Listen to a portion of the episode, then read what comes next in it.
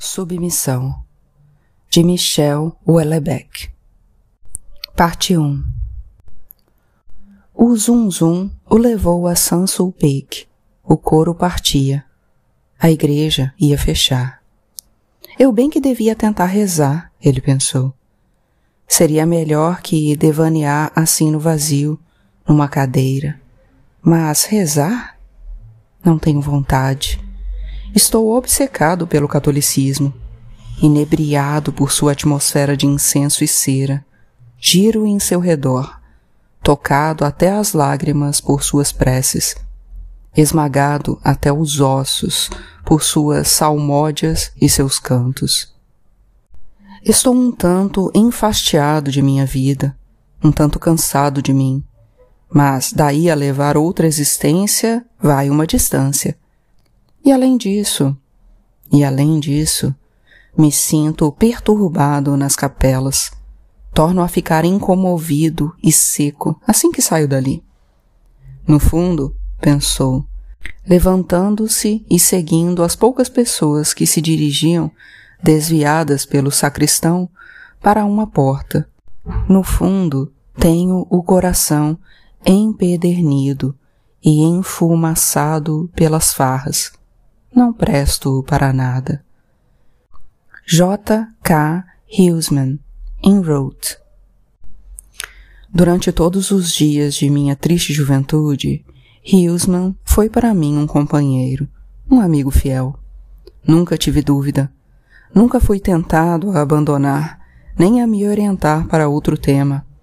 E então, numa tarde de junho de 2007, depois de longamente esperar, depois de tanto tergiversar até um pouco mais que o admissível, defendi perante a banca da Universidade Paris Sorbonne minha tese de doutorado, Joris Carl Huseman, ou A Saída do Túnel. Já na manhã seguinte, ou talvez já na própria noite, não posso garantir, pois na noite de minha defesa foi solitária e muito alcoolizada, entendi que uma parte de minha vida acabava de terminar e era provavelmente a melhor. Este é o caso em nossas sociedades ainda ocidentais e social-democratas, de todos os que concluem seus estudos, mas que em sua maioria não tomam, ou não imediatamente, consciência disso, hipnotizados que estão pela ânsia do dinheiro, ou talvez do consumo, entre os mais primitivos, aqueles que desenvolveram o vício mais violento a certos produtos. São minoria, pois a maioria, mais sensata e ajuizada, desenvolve fascínio simples pelo dinheiro, esse proteu incansável.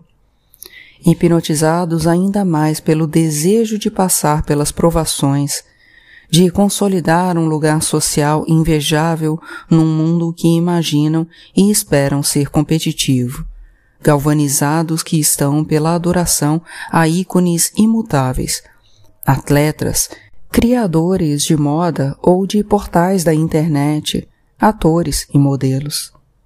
Por diferentes razões psicológicas que não tenho competência nem vontade de analisar, me afastei sensivelmente desse esquema no dia 1 de abril de 1866, então com 18 anos, Joris Cars Huseman iniciou sua carreira de funcionário de sexta classe no Ministério do Interior e dos Cultos.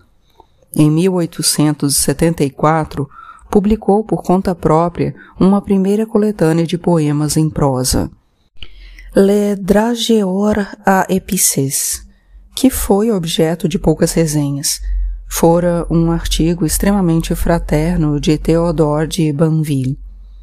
Seus inícios na existência, como se vê, nada tiveram de estrondosos.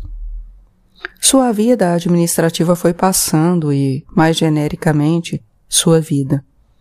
No dia 3 de setembro de 1893, a Legião de Honra lhe foi outorgada por seus méritos no funcionalismo público. Em 1898, aposentou-se, tendo cumprido Uma vez contabilizadas as licenças por motivos pessoais, seus 30 anos regulamentares de serviço. Nesse meio tempo, dera um jeito de escrever diferentes livros que me fizeram, com mais de um século de distância, considerá-lo um amigo. Muitas coisas, demasiadas coisas, talvez foram escritas sobre a literatura e, como professor universitário especialista nesse campo, sinto-me mais que qualquer outro habilitado a falar a respeito. A especificidade da literatura, arte maior de um Ocidente que se conclui diante dos nossos olhos, não é, porém, muito difícil de definir. Tanto quanto a literatura, a música pode determinar uma reviravolta, um transtorno emotivo, uma tristeza ou um êxtase absolutos. Tanto quanto a literatura, a pintura pode gerar um deslumbramento, um olhar novo depositado sobre o mundo. Mas só a literatura pode dar essa sensação de contato com outro espírito humano, com a integralidade desse espírito, suas fraquezas e grandezas, suas limitações, suas mesquinharias, suas ideias fixas, suas crenças. Como tudo que o comove, o interessa, o excita ou o repugna. Só a literatura permite entrar em contato com o espírito de um morto, da maneira mais direta, mais completa e até mais profunda do que a conversa com um amigo. Por mais profunda e duradoura que seja uma amizade. Numa conversa, nunca nos entregamos tão completamente como o fazemos diante de uma página em branco, dirigindo-nos a um destinatário desconhecido. Então, é claro, quando se trata de literatura, a beleza do estilo, a musicalidade das frases têm sua importância, a profundidade da reflexão do autor, a originalidade de seus pensamentos, não são de desprezar mas um autor é, antes de tudo, um ser humano, presente em seus livros. Que escreva muito bem ou muito mal, em última análise, pouco importa. O essencial é que escreva e esteja, de fato, presente em seus livros. É estranho que uma condição tão simples, na aparência tão pouco discriminatória, na realidade o seja tanto, e que esse fato evidente facilmente observável, tenha sido tão pouco explorado pelos filósofos de diferentes vertentes, como os seres humanos possuem em princípio, à falta de outra qualidade, uma idêntica quantidade de ser.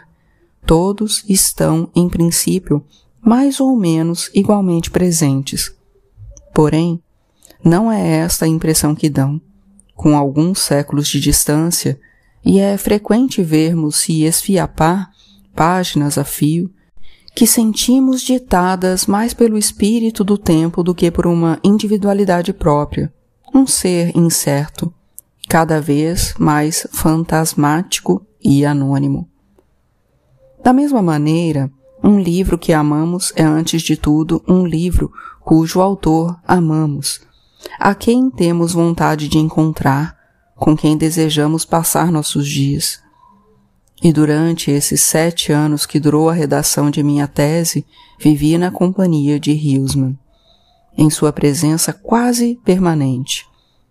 Nascido na rua Suger, tendo morado na rua de Sèvres e na rua Monsieur, Hilsman morreu na rua Saint-Placide e foi enterrado no cemitério de Montparnasse. Em suma, Quase toda sua vida se passou nos limites do sexto arrondissement de Paris, assim como sua vida profissional. Por mais de 30 anos, se passou nas salas do Ministério do Interior e dos Cultos. Na época eu também morava no sexto arrondissement de Paris, num quarto úmido e frio, sobretudo extremamente escuro. As janelas davam para um pátio minúsculo, quase um poço, era preciso acender a luz desde o início da manhã. Eu sofria com a pobreza e, se devesse ter respondido a uma dessas pesquisas que tentam regularmente tomar o pulso da juventude, É provável que tivesse definido minhas condições de vida como muito difíceis. No entanto, na manhã seguinte à defesa de minha tese, talvez na própria noite, meu primeiro pensamento foi que eu acabava de perder algo inapreciável, algo que nunca mais reencontraria minha liberdade. Por vários anos, os últimos resíduos de uma social-democracia agonizante tinham me permitido, graças a uma bolsa de estudos, a um sistema extenso de descontos e vantagens sociais, a refeições medíocres, mas baratas, no restaurante universitário. Dedicar a integralidade dos meus dias a uma atividade que eu escolhera, o livre convívio intelectual com um amigo. Como nota com acento André Breton, o humor de Hillsman representa o caso único de um humor generoso, que põe o leitor em posição de vantagem, que convida o leitor a escarnecer de antemão o autor, do excesso de suas descrições lamurientas, atrozes ou risíveis. E eu aproveitara melhor que ninguém essa generosidade, recebendo minhas doses de maionese de aipo ou merluza com purê, nos compartimentos daquele bandejão metálico de hospital que o restaurante universitário Boulier entregava a seus desafortunados clientes, que visivelmente não tinham para onde ir. Com certeza haviam sido barrados em todos os restaurantes universitários aceitáveis, mas possuíam a carteira de estudante. Por isso não podia ser tirado deles. Enquanto eu pensava nos epítetos de Hilsman, o queijo desolador, o temível linguado, e imaginava o proveito que Hilsman, que não os conhecera, poderia ter tirado daqueles compartimentos metálicos carcerários, e me sentia um pouco menos infeliz, um pouco menos sozinho, no restaurante universitário Boulier. Mas tudo isso estava terminado minha juventude, mais genericamente, estava terminada. Em breve, e sem dúvida muito depressa, eu deveria me envolver num processo de inserção profissional, o que não me alegrava nem um pouco. Os estudos universitários no campo das letras não levam, como se sabe, praticamente a nada, a não ser para os estudantes mais dotados a uma carreira de ensino universitário no campo das letras. Em suma, temos a situação um tanto cômica de um sistema sem outro objetivo além da sua própria reprodução, acompanhado por uma taxa de não aproveitamento superior a 95%. Esses estudos, no entanto, não são nocivos e podem até apresentar uma utilidade marginal. Uma moça que procure um emprego de vendedora na Celine ou na Hermès deverá, naturalmente, e em primeiríssimo lugar, cuidar de sua aparência. Mas uma graduação ou um mestrado em letras modernas poderá constituir um trunfo secundário que garanta ao patrão, na falta de competências mais aproveitáveis, uma certa agilidade intelectual que pressagie a possibilidade de uma evolução na carreira. A literatura, além do mais, vem desde sempre acompanhada de uma conotação positiva no ramo da indústria do luxo. No meu caso, eu tinha consciência de fazer parte da mínima franja dos estudantes mais dotados.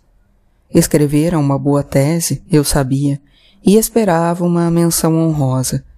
Fiquei até agradavelmente surpreso com as felicitações do júri por unanimidade e mais ainda quando recebi meu relatório de tese, que era excelente, quase ditirâmbico. A partir daí, tinha boas chances de me qualificar, se desejasse, para o cargo de professor adjunto. Em suma, minha vida continuava, por sua uniformidade e insipidez previsíveis, a se assemelhar à de Hilsman um século e meio antes. Eu tinha passado os primeiros anos de minha vida de adulto numa universidade. Ali passaria provavelmente os últimos. E talvez na mesma. Na verdade, Não foi exatamente assim. Obtive meus diplomas na Universidade Paris-Sorbonne e fui nomeado para a de Paris, um pouco menos prestigiosa, mas também localizada no quinto arrondissement, a poucas centenas de metros de distância.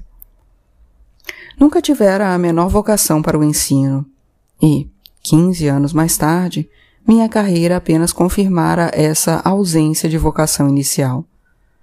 Algumas aulas particulares dadas na esperança de melhorar meu padrão de vida me convenceram muito cedo de que a transmissão do saber era, quase sempre, impossível.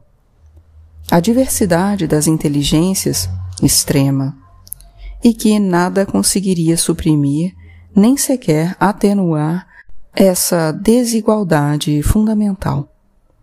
Talvez, mais grave ainda, eu não gostasse dos jovens, e jamais tinha gostado, nem na época em que podia ser considerado como um integrante de suas fileiras.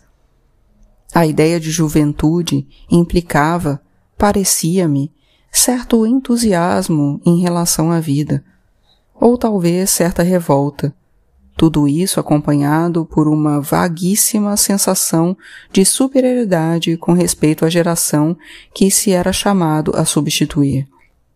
Eu nunca tinha sentido em mim nada parecido. No entanto, tive amigos, no tempo da juventude, ou, mais exatamente, certos colegas com quem eu podia imaginar, sem asco, ir tomar um café ou uma cerveja entre uma aula e outra. Sobretudo, tive amantes, ou melhor, como se dizia na época, ou talvez ainda se dissesse, tive namoradinhas, mais ou menos na base de uma por ano. Essas relações amorosas se desenvolveram segundo um esquema relativamente imutável. Nasciam no início do ano letivo, durante um trabalho de grupo, uma troca de notas de aula, em suma, uma dessas múltiplas ocasiões de socialização tão frequentes na vida do estudante e cujo desaparecimento, ao se entrar na vida profissional, mergulha a maioria dos seres humanos numa solidão tão espantosa quanto radical. Elas seguiam seu curso ao longo de todo o ano. As noites eram passadas na casa de um ou de outro. Bem, sobretudo na casa delas, pois o ambiente lúgubre e até insalubre de meu quarto me prestava mal a encontros românticos e envolviam atos sexuais com uma satisfação que eu gosto de imaginar mútua. No fim das férias de verão, portanto no início do novo ano letivo, a relação terminava, quase sempre por iniciativa das garotas, tinham vivido alguma coisa durante o verão. Era essa a explicação que me davam. No mais das vezes, sem maiores esclarecimentos. Algumas, menos preocupadas talvez em me poupar, me comunicavam que tinham encontrado alguém. Sim, e daí? Eu também era alguém.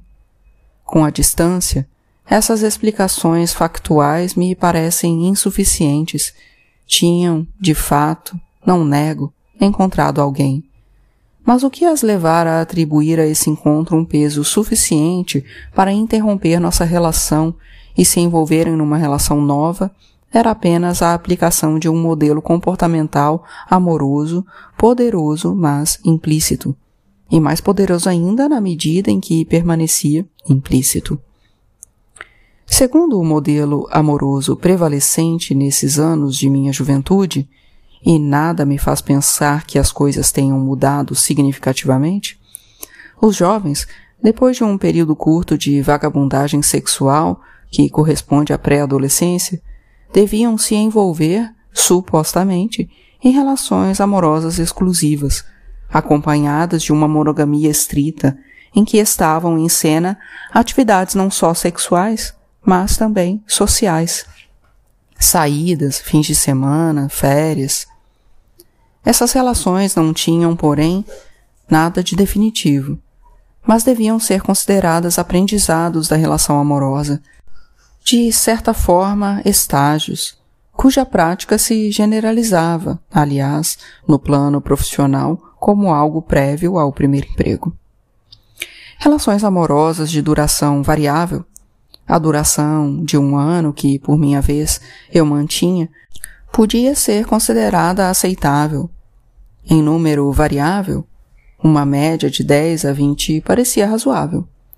Deviam supostamente se suceder antes de resultar como uma apoteose na relação última, que teria, agora sim, caráter conjugal e definitivo, e levaria, pela geração de filhos, à constituição de uma família. Só me daria conta da perfeita inanição desse esquema muito mais tarde, bem recentemente, na verdade, quando tive a oportunidade, com algumas semanas de intervalo, de encontrar por acaso Aurélie, e depois Sandra. Mas estou convencido, o encontro com Chloe ou Violaine não teria mudado significativamente minhas conclusões. Assim que cheguei ao restaurante basco onde, a meu convite, ia jantar com Aurélie, percebi que passaria uma noite lamentável. Apesar das duas garrafas de Iolerigué branco, que fui praticamente o único a beber, senti dificuldades crescentes que logo se tornaram intransponíveis em manter um nível razoável de comunicação calorosa. Sem que eu conseguisse realmente explicar, de imediato me pareceu indelicado e quase impensável evocar lembranças comuns. Quanto ao presente, era óbvio que Aurélie não conseguira, de jeito nenhum, se envolver num relacionamento conjugal que as aventuras ocasionais lhe causavam aversão crescente, que a sua vida sentimental, enfim, se encaminhava para um desastre irremediável e completo. Entretanto, ela havia tentado ao menos uma vez. Compreendi por diversos indícios e não se recuperara desse fracasso. E a amargura e o rancor com que evocava seus colegas masculinos tínhamos chegado, na falta de algo melhor, a falar de sua vida profissional. Ela era responsável pela comunicação do Sindicato Interprofissional dos Vinhos de Bordeaux. Portanto, viajava muito, em especial pela Ásia, para promover as safras francesas. Revelavam com cruel evidência que levara umas boas traulitadas. Mas fiquei surpreso quando me convidou logo antes de sair do táxi para tomar uma saideira. Ela está realmente na pior, pensei. E já sabia, na hora em que a porta do elevador se fechou atrás de nós, que nada aconteceria. Não tinha sequer vontade de vê-la nua. Teria preferido evitar. Mas a coisa se produziu e apenas confirmou o que eu já pressentia. Não era apenas no plano emocional que ela levara umas traulitadas seu corpo sofrera estragos irreparáveis.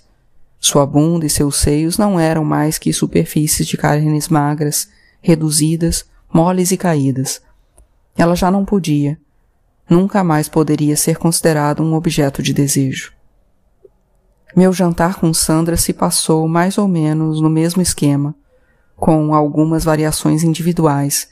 Restaurante de frutos do mar, cargo de secretária de diretoria numa multinacional farmacêutica. E sua conclusão foi, grosso modo, idêntica, com a diferença de que Sandra, mais cheinha e mais jovial que Aurélie, me deixou com uma impressão de desamparo menos profunda.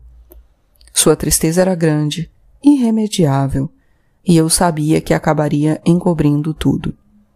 Como Aurélie, no fundo, ela não passava de um pássaro sujo de petróleo numa maré negra, mas conservara, se posso me expressar assim, uma capacidade superior de bater as asas. Em um ou dois anos deixaria de lado qualquer ambição matrimonial. Os vestígios de sua sensualidade a impeliriam a buscar a companhia de gente jovem. Ela se tornaria o que se chamava em minha juventude uma coroa enxuta, e provavelmente isso duraria alguns anos. Dez, na melhor das hipóteses, antes que o desabamento de suas carnes dessa vez redibitório, a levasse a uma solidão definitiva. Na época de meus vinte anos, na época em que eu ficava de pau duro com qualquer pretexto, e às vezes até sem razão, em que de certa forma me excitava no vazio, poderia me sentir tentado por uma relação desse tipo, a um só tempo mais satisfatória e mais lucrativo do que minhas aulas particulares. E acho que naquela época conseguiria me garantir. Mas agora, é claro, nem pensar nisso. Minhas ereções mais raras e mais casuais exigiam corpos firmes, flexíveis e sem defeito. Minha própria vida sexual, nos primeiros anos que se seguiram à nomeação para o posto de professor adjunto da Universidade Paris-Sorbonne, não conheceu evolução notável. Continuei, ano após ano, a dormir com estudantes da faculdade, e o fato de estar na posição de professor não mudava muita coisa em relação a elas. Seja como for, no início era bastante pequena a diferença de idade entre mim e essas estudantes, e só aos poucos é que uma dimensão de transgressão foi se introduzir, mais ligada à evolução do meu estatuto universitário do que a meu envelhecimento real ou mesmo aparente. Beneficiei-me amplamente, em suma, dessa desigualdade de base que reza que o envelhecimento no homem só altera muito devagar seu potencial erótico, ao passo que na mulher o desabamento se produz com uma brutalidade estarrecedora, em poucos anos, às vezes em alguns meses. A única verdadeira diferença em relação aos meus anos de estudante é que, via de regra, agora eu que terminava a relação no início do ano letivo. Não o fazia por ser um Dom Juan, de jeito nenhum, nem por desejar uma libertinagem desenfreada. Ao contrário de meu colega Steve, responsável junto comigo pelo ensino de literatura do século XIX no primeiro e segundo anos, eu não me desabalava com avidez, desde o primeiro dia de aula, para observar as novas levas de alunas do primeiro ano, com seus suéteres, seus tênis Converse e seu look vagamente californiano. Toda vez ele me fazia pensar em Thierry Lhermitte, em Les Bronzes, quando sai de sua cabaninha para assistir a chegada ao clube dos veranistas da semana. Se eu rompia meu relacionamento com essas moças, era mais sob o efeito de um desânimo, de um cansaço. Realmente já não me sentia em condições de manter uma relação amorosa e desejava evitar qualquer decepção, qualquer desilusão. Mudava de opinião durante o ano letivo, sob influência dos fatores externos e muito episódicos. Em geral, uma saia curta. E depois, isso também acabava. Tinha me afastado de Miriam no final de setembro. Já estávamos em meados de abril. O ano letivo se aproximava do final e eu ainda não a substituíra. Fora nomeado o professor titular. Minha carreira acadêmica atingia com isso uma espécie de coroação mas eu não pensava que, de fato, fosse possível estabelecer uma relação entre as duas coisas. Em compensação, foi pouco depois de meu rompimento com Miriam que encontrei Aurélie e depois Sandra. E nisso havia uma conexão perturbadora e desagradável e desconfortável, porque tive de me dar conta, e repisei isso ao longo dos dias, de que minhas ex e eu estávamos muito mais próximos do que imaginávamos. E as relações sexuais ocasionais, não inscritas numa perspectiva de casal estável, acabaram nos inspirando um sentimento de desilusão muito semelhante. Ao contrário delas, eu não podia me abrir com ninguém, pois as conversas sobre a vida íntima não fazem parte dos temas considerados admissíveis na sociedade dos homens. Eles falarão de política, de literatura, de mercados financeiros ou de esportes, dependendo do temperamento. Sobre sua vida amorosa manterão silêncio, e isso até seu último suspiro. Será que, ao envelhecer, eu era vítima de uma espécie de andropausa? Aquilo podia estar realmente acontecendo e, para tirar a limpo, resolvi passar minhas noites no YouPorn, que ao longo dos anos se tornou um site pornô de referência. O resultado foi, logo de saída, extremamente tranquilizador. O YouPorn respondia às fantasias dos homens normais, espalhados pela superfície do planeta, e eu era, o que se confirmou desde os primeiros minutos, um homem de normalidade absoluta. Isso, afinal de contas, não tinha nada de óbvio. Eu dedicara grande parte da vida ao estudo de um autor volta e meia considerado uma espécie de decadente, cuja sexualidade não era, por isso mesmo, um assunto muito claro. Pois bem, saí da prova absolutamente sossegado. Aqueles vídeos, ora magníficos, filmados por uma turma de Los Angeles, havia um elenco, um iluminador, câmeras e diretores de fotografia. Ora lamentáveis, mas vintage, os diletantes alemães. Baseavam-se em alguns roteiros idênticos e agradáveis. Num dos mais difundidos, um homem, moço, velho, havia as duas versões, deixava bestamente seu pênis dormir no fundo de uma cueca ou de um short. Duas moças de raça variável se davam conta dessa incongruência e a partir daí só pensavam em liberar o órgão de seu abrigo temporário. Elas faziam, para inebriá-lo, as mais alucinantes provocações. Tudo isso sendo perpetrado num espírito de amizade e cumplicidade femininas. O pênis passava de uma boca a outra, as línguas se cruzavam como se cruzam os voos de andorias, ligeiramente inquietas, no céu escuro do sul do Seine-et-Marne, quando se preparam para abandonar a Europa em sua peregrinação de inverno. O homem, aniquilado por essa assunção, só pronunciava umas palavras extenuadas, horrivelmente extenuadas na versão para os franceses. Ai, porra! Ai, porra, estou gozando! Era isso, mais ou menos, o que se podia ouvir de um povo gericida. E mais belas e intensas na versão para os americanos. Oh my God! Oh Jesus Christ! Testemunhas exigentes para quem aquilo era como uma intimação a não se desprezar os dons de Deus, as felações, a posição do frango assado. Seja como for, eu também ficava de pau duro, na frente da tela do meu iMac 27 polegadas. Portanto, tudo ia muitíssimo bem.